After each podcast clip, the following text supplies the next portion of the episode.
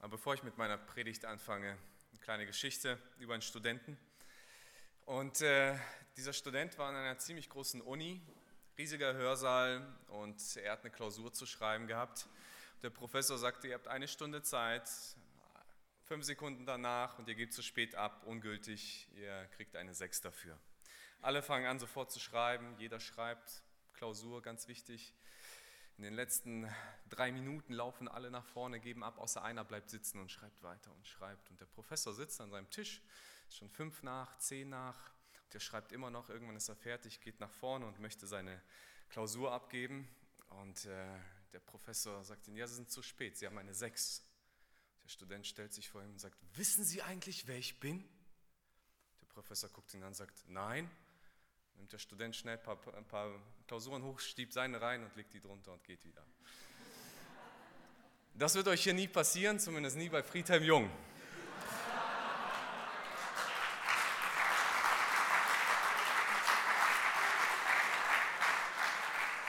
Ich denke, er pflegt seine, seine Sitte, eure Namen alle gut zu kennen und meistens auch noch den Pastor eurer Gemeinde und wo ihr herkommt. Zumindest hat er das bei uns getan und ich bin mir sicher, dass äh, Friedhelm so schnell euch und mich genauso auch nicht vergessen wird. Ich weiß nicht, ob ihr den äh, Film kennt oder das Buch gelesen habt, Das Glücksprinzip. Ist ein älterer Film, aber ein ganz interessanter Film. Und zwar geht es in dem Film, dass ein Lehrer seiner Klasse, seinen Schülern eine Aufgabe gibt, im Laufe des Schuljahres etwas zu tun, was die Welt besser macht. Und jeder Schüler soll sich überlegen, was sie machen können. Und der junge Trevor stellt seine Idee seiner Klasse vor und sagt, seine Idee ist, dass er nach einem Prinzip des Weitergebens die Welt verbessern möchte. Er sucht sich drei Menschen aus, denen er irgendetwas besonders Gutes tut. Also es ist etwas schon was Spezielles. Das ist äh, nicht was Kleines, sondern was Größeres, wie er Menschen helfen kann. Und er möchte von ihnen nichts zurückbekommen, sondern seine Herausforderung ist, dass sie es wiederum an drei Menschen weitergeben. Und er stellt seine Idee vor und sagt, ihr seht das auf dem Bild, dass das so Stück für Stück weitergegeben werden soll und so ganz viele Menschen Glück in ihrem Leben erfahren. In dem, Punkt, in dem Film funktioniert seine Idee anfänglich sehr schwierig, aber dann doch, dass das Gute weitergegeben wird. Und er beeinflusst mit den wenigen Dingen, die er tut, ganz viele Menschen. Glaubt ihr, dass dieses Prinzip funktionieren kann? Dass wir es drei Menschen weitergeben und es verbreitet sich, dann stellt euch mal vor, was mit der ganzen Welt passieren würde. Ich glaube, es gibt ein biblisches Prinzip, das heißt nicht das Glücksprinzip, ich habe es zumindest nicht so genannt, sondern ich habe es das Segensprinzip genannt. Ich glaube, dass Segen die ähnliche Funktion oder die ähnliche Bedeutung hat, wie Gott sie in unserem Leben durchführen möchte. Und ich möchte mit euch einen Mann betrachten, der von Gott diese Zusage des Segens bekommen hat und die Herausforderung, mit diesem Segen weiterzuarbeiten. Und zwar ist das Abraham. In Genesis Kapitel 12, 1 bis 2, wo es um die Berufung Abrahams geht, heißt es, und der Herr sprach zu Abraham, geh aus deinem Land und aus deiner Verwandtschaft und aus dem Haus deines Vaters in das Land, das ich dir zeigen werde. Und ich will dich zu einer großen Nation machen und ich will dich segnen und ich will deinen Namen groß machen und du sollst ein Segen sein. Gott gibt Abraham einen Befehl. Er sagt zu ihm, geh, mach dich auf in ein ganz neues Land. Verlass deine Familie, verlass den Besitz, den du hast, verlass deine Verwandtschaft und geh. Und das Verrückte ist, Abraham macht's. Er ist irgendwie, glaube ich, so ein Adrenalin-Junkie, zu sagen, so, ich, äh, ich mache etwas total Krasses, was kein anderer gemacht hat. Ich gehe in ein Land, in ein Volk, wo ich nie gewesen war, wo ich keinen kenne, aber ich tue es einfach mal, weil dieser Gott, der mir begegnet ist, mich dazu herausfordert und ich mache es. Und Gott gibt ihm eine Zusage und sagt, wenn du das machst, dann will ich dich zu einer großen Nation machen, ich will dich segnen und ich will deinen Namen groß machen. Die ersten der erste und der dritte Aussage ist eigentlich impliziert in der mittleren, ich will dich segnen. Gott sagt zu Abraham, ich will dich segnen. Was ist eigentlich Segen? Segen ist für manche nur ein Gebet, das in der Kirche gesprochen wird, für manche nur ein Ritual, für manche nur ein guter Wunsch. Und das Wort Segen ist total vielschichtig und total weit. Friedrich Horst hat äh, in seinem Buch Segen versucht mal zusammenzufassen in vielen Aspekten, die er, den der Segen gerade auch im Alttestamentlichen beinhaltet. Segen ist Lebensmacht, Lebenssteigerung, Lebensüberhöhung. Segen ist Ausstrahlung von Macht und Kraft. Segen ist Fruchtbarkeit und naturhafte Fruchtbarkeit. Segen ist Leben und Gedeihen. Segen ist gesteigerte Lebensdauer. Segen ist Lebensenergie. Segen ist Lebensglück, das Gelingen in allem Tun. Segen ist der Lebenserfolg, der ganze Zustand des Unversehrt und Ungefährdetseins, der Ruhe und Sicherheit, des Glücks und des Heils. So viel steckt im Segen drin. Wenn man versucht, Segen ganz klein runterzubrechen, dann würde ich sagen, Segen ist Erfolg im Leben. Erfolg im Leben auf den unterschiedlichsten Ebenen. Und Gott sagt, ich möchte dich segnen. Ich möchte, dass du meinen Segen erfährst, der groß und gewaltig ist.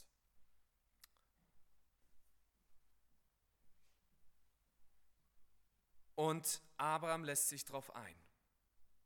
Aber wenn wir über Segen nachdenken, dann müssen wir uns immer bewusst sein, Segen ist nicht eine Aktion, sondern Segen ist ein Prozess. Gott sagt, ich werde dich zu einer großen Nation machen. Hat das Abraham zu seinen Lebzeiten erlebt? Nein. Er hatte nur zwei Nachkommen. Der eine von der Linie mit Sarah und der andere mit Hagar. Er hat vielleicht noch seine Enkelsöhne erlebt. Aber das war es dann auch. Und wir merken, dass Segen eigentlich ein Prozess ist, der stattfindet. Wir merken das bei Josef. Josef, ein Mann Gottes, der immer wieder erwähnt wird, selbst wo er nach Ägypten kommt, dass Gott ihn, ihm beisteht und mit ihm geht. Also ein gesegneter Mann ist, muss erst durch Verleumdung, durch Verschwörung, durch Gefängnis durchgehen, bis er da ankommt, wo er ein Segen sein für viele, wo er ein Segen für viele Menschen sein kann und den Segen Gottes ganz erlebt. Segen ist ein Prozess, den Gott uns gibt. Und deswegen sollten wir das nicht nur als eine Aktion festhalten, sondern immer wieder uns bewusst machen, Gott hat sich nicht gegen dich gewandt, wenn mal was schief läuft im Leben, sondern betrachte dein ganzes Leben. Und wenn das gut ist, dann darfst du dich freuen, dass Gott dich segnet. Und Gott sagt zu Abraham, du wirst gesegnet. Und Abraham war es auch. Er ist sehr reich geworden, so reich, dass es an einer Stelle heißt, dass das Land ihn nicht mehr ertragen konnte. Stell dir mal vor, du kommst in eine Gegend, wo du neu bist und du hast äh, deinen Ertrag durch Viehzucht, den du reinbringst. Und irgendwann hast du so viel, dass die Gegend, in der du bist, dich nicht mehr ertragen kann, weil deine ganzen Schafe und alles, was du besitzt, wegfrisst. Und die anderen sich darüber ärgern, dass für ihre Herden nichts mehr bleibt. Der musste sich mit Lot trennen, weil es einfach nicht mehr genug gab. Ein Knecht von Abraham sagte mal über Abraham, der Herr, damit ist Gott gemeint, hat meinen Herrn Abraham sehr gesegnet, sodass er groß geworden ist. Er hat ihm Schafe und Rinder gegeben, Silber und Gold, dazu Knechte und Mägde, Kamele und Esel. Also Abraham erlebte den materiellen Segen Gottes auf ganz weiter Ebene. Warum konnte Abraham diesen Segen überhaupt erfahren? Weil er gehorsam war. Gott sagt zu ihm, geh aus deinem Land. Was wäre passiert, wenn Abraham nicht gegangen wäre? Was wäre, wenn Abraham gesagt hätte, Gott, das ist eine gute Idee, kannst du mich bitte hier in, in Nahor segnen? Ich möchte gar nicht aus Mesopotamien raus. Ich würde gern bei meiner Familie bleiben. Segne mich doch bitte hier. Aber Gott sagt, nein, geh und ich will dich segnen.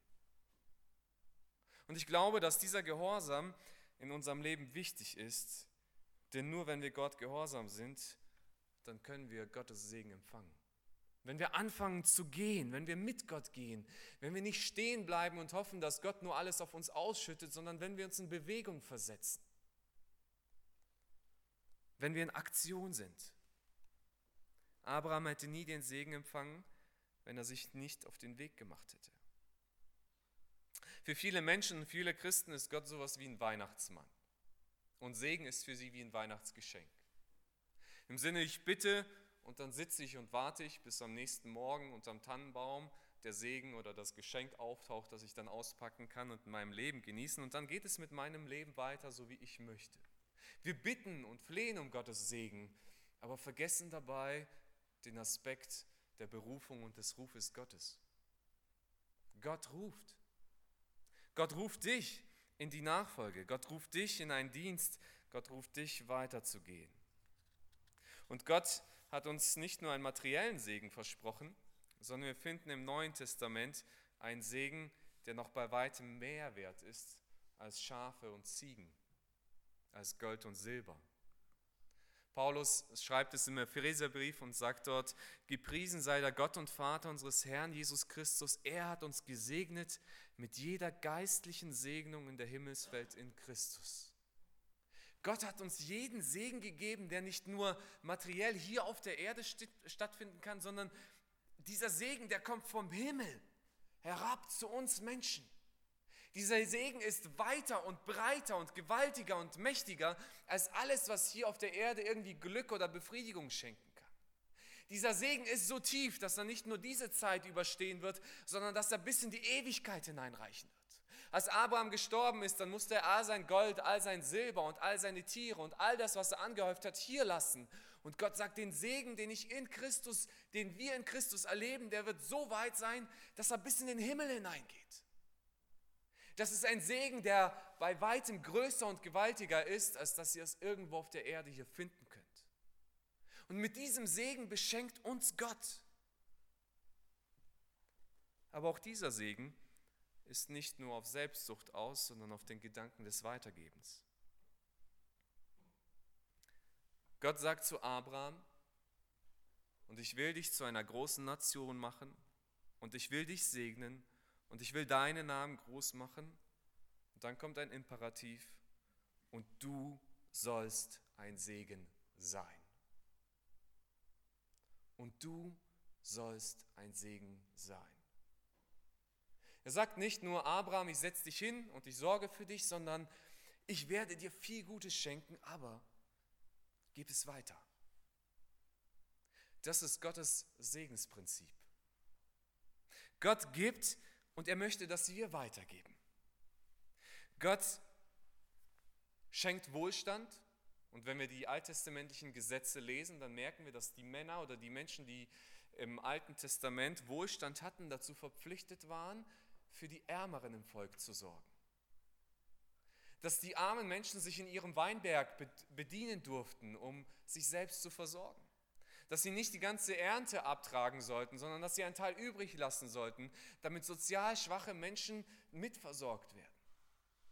Gott sagt, wenn du Segen empfängst, gib weiter. Wenn du Vergebung erlangst, dann vergib weiter. Denn wir beten nicht umsonst und vergib uns unsere Schuld, wie auch wir vergeben unseren Schuldigern. Wenn du von Gott geliebt wirst und Liebe bekommst, dann liebe weiter. Und wer ewiges Leben bekommt, soll dieses ewige Leben an andere Menschen hinaustragen. Gott gibt uns, damit wir weitergeben. Warum funktioniert so ein Glücksprinzip nicht? Es funktioniert manchmal ein bisschen, aber eigentlich nicht. Weil ich glaube, wenn es funktionieren würde, dann hätte es dich irgendwo schon mal getroffen, oder?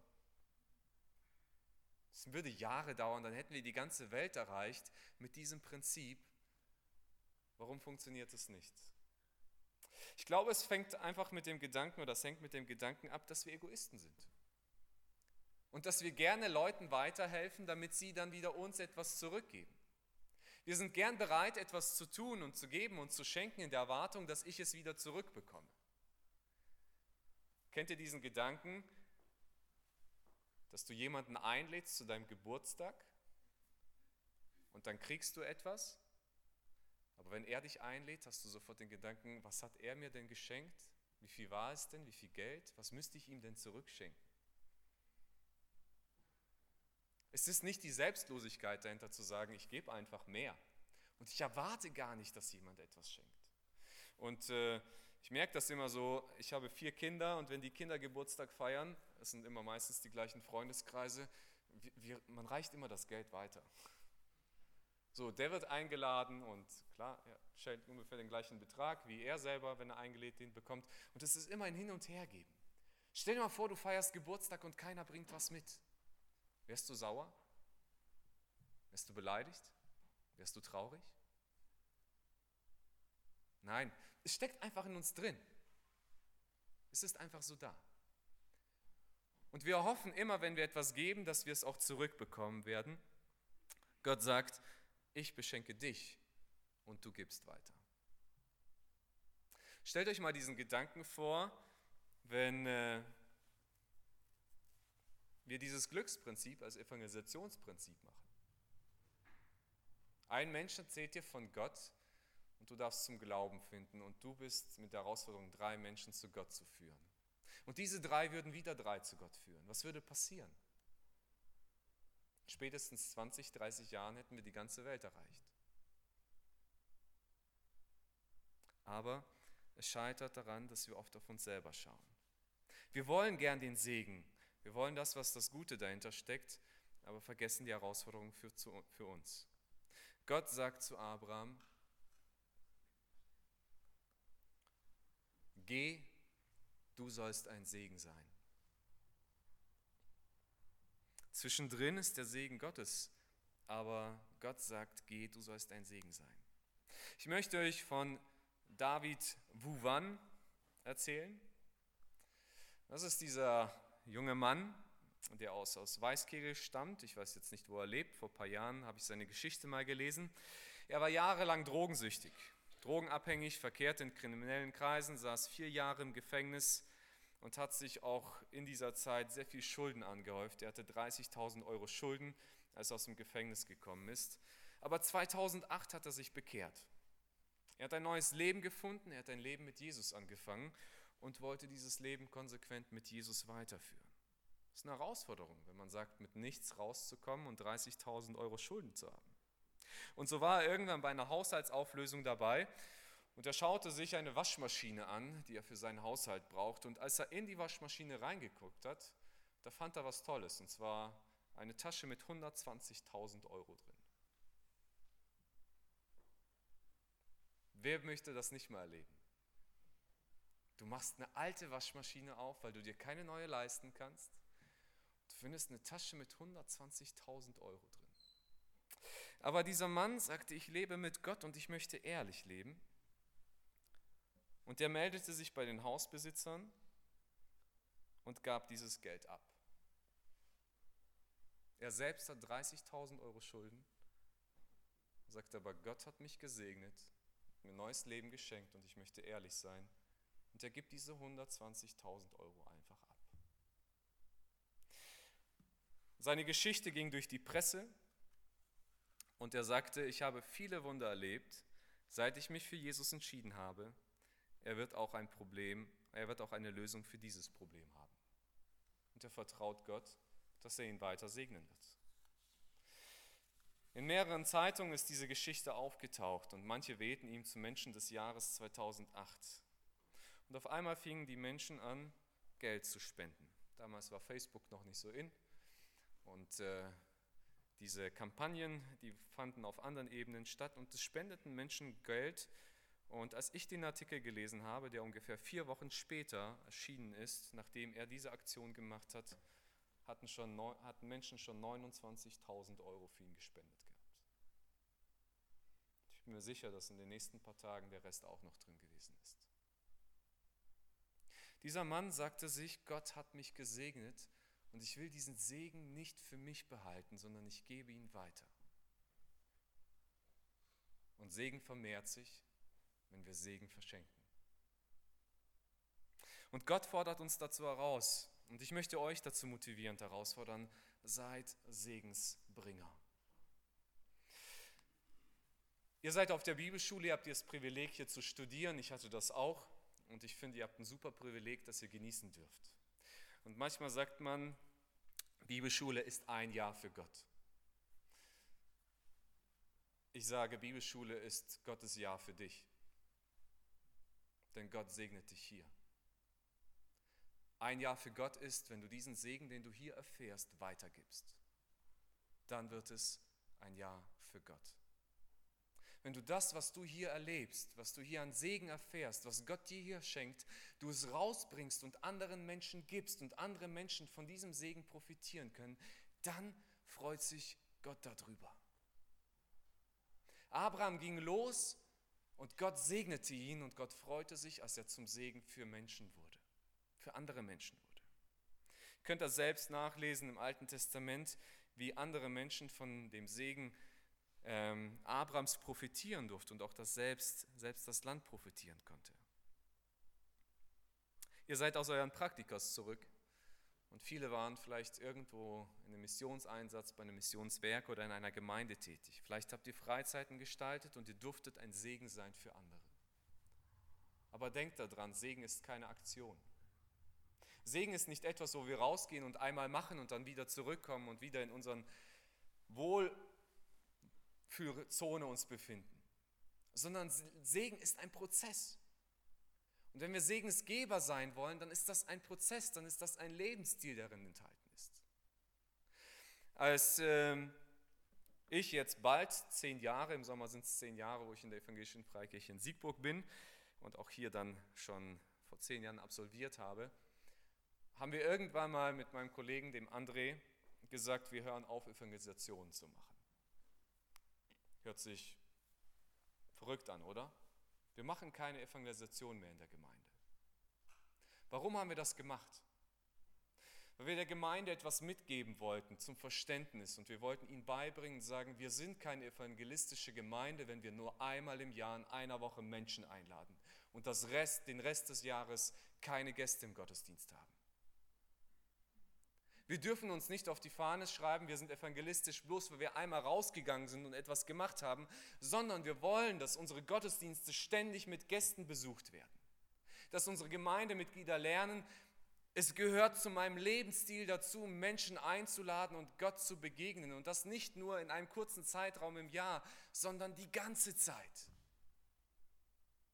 Weil das keine Aktion ist, sondern ein Lebensstil. Und manchmal sind wir so, dass wir geistliche Kreuzzüge führen, irgendwo rausgehen, eine Aktion reißen, von uns denken, wir sind evangelistisch, haben Menschen von Gott erzählt, aber mein Nachbar und mein Freund hat keine Ahnung, wer Gott ist, weil ich es ihnen nicht vorlebe, weil ich es ihnen nicht erzähle. Ich wünsche euch, dass ihr solche Segensträger seid, dass euer Leben nicht nur in gewissen Aktionen Gottes Ehre und sein Segen weitergibt, sondern dass es konsequent und immer ist. Und du kannst das auf unterschiedlichsten Ebenen tun. Vielleicht bist du gut im Kochen und du sagst, ich kann das gut, dann sei doch ein Mensch, der Nachbarn und Freunde zum Essen einlädt.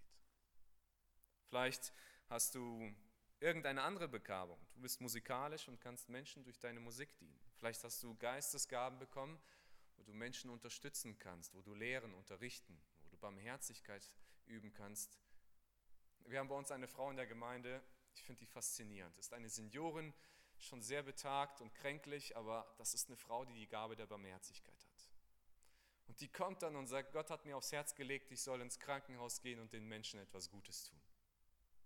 Und sie geht von alleine dahin, die spricht gebrochen Deutsch, also kein gutes Deutsch.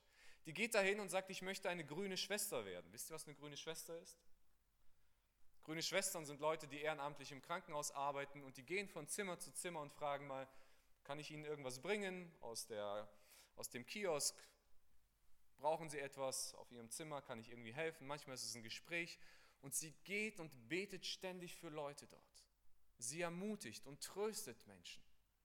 Und das ist für mich ein Segensbringer auf vielen Ebenen.